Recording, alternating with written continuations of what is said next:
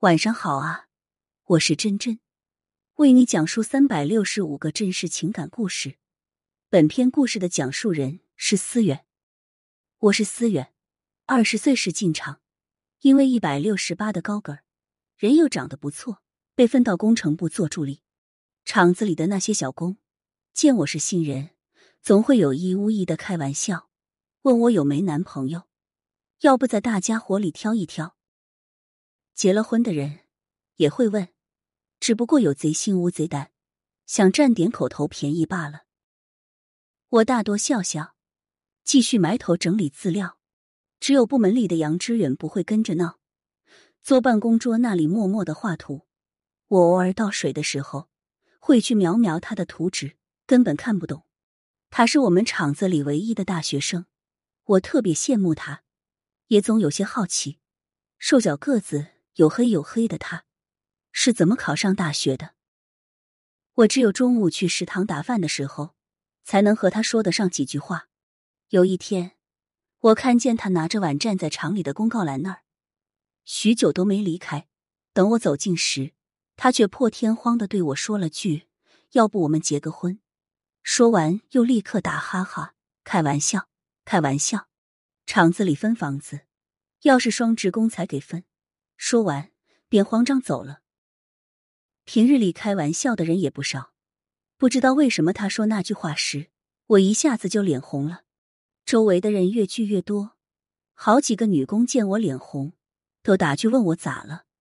车间的监督员朱桂平端着饭盒走过来，一下子把我搂到怀里，说要看看。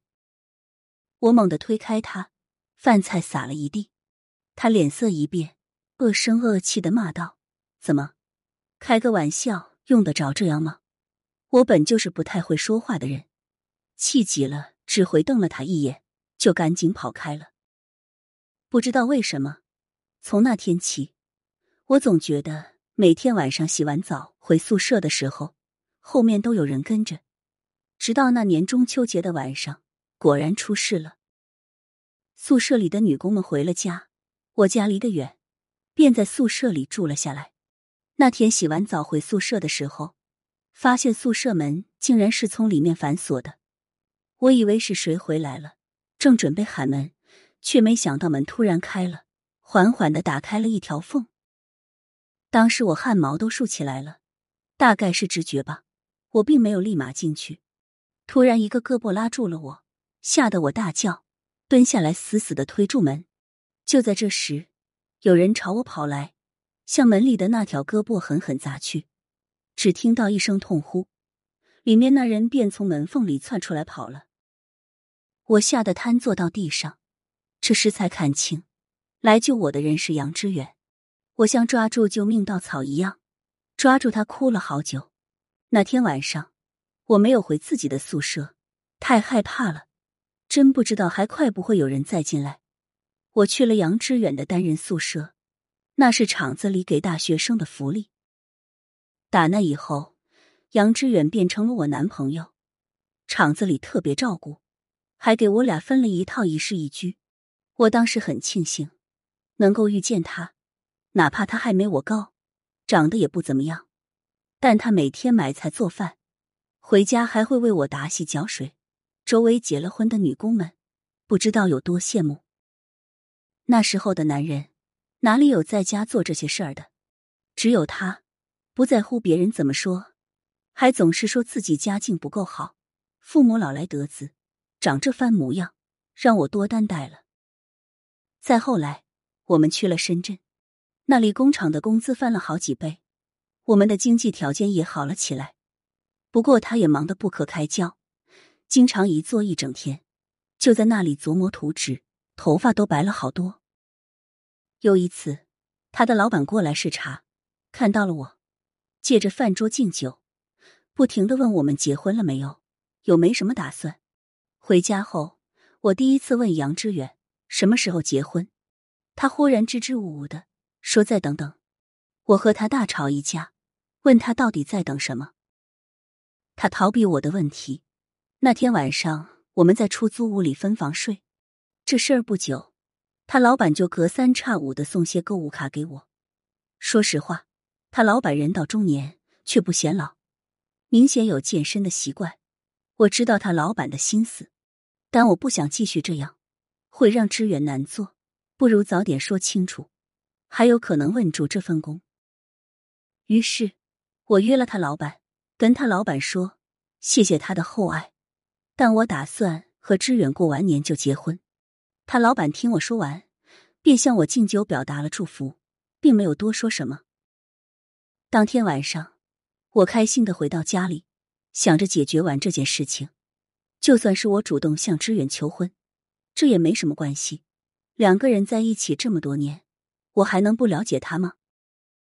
我为他打好洗脚水，让他坐过来泡脚，他却缓缓站起身问我：“你喝酒了？”然后猛地掀翻洗脚盆，自顾自的吼道：“我知道我没用，你不用这么着急，我马上就能成全你，我们分手。”我诧异的望着他，这是这么多年来他第一次对我发脾气，我怕他有什么误会。忙解释原委，但他却红着眼睛对我说：“我不想再看到你。”一个月后，他就离开了深圳。他的决定让我措手不及。我真的不知道一个人怎么可以说不爱你就不爱你，连带着憎恶你，不想多看你一眼。以前都是装的吗？为什么呀？后来的时间里，我依然留在深圳，我只能用工作来麻痹自己。杨致远的老板把我调到他们工厂里做人事，我做的还不错。他老板也时常照拂我，只不过大家心照不宣罢了。直到有一天，我接到老家房产中介的电话，说有一套一室一居，问我现在考不考虑售卖。我猛然想起来，原来厂子分的那套房，后来是杨之远花钱买下来的。我忙问那个房子的户主。不是叫杨之远吗？中介说不太清楚，只是有人挂出来，说是有需求联系我。我心里有几分猜想，是杨之远做的，但却不知道他想干什么。五年了，他换掉手机号码，屏蔽了所有人，我根本得不到有关他的任何消息，就像凭空消失在我的生活中。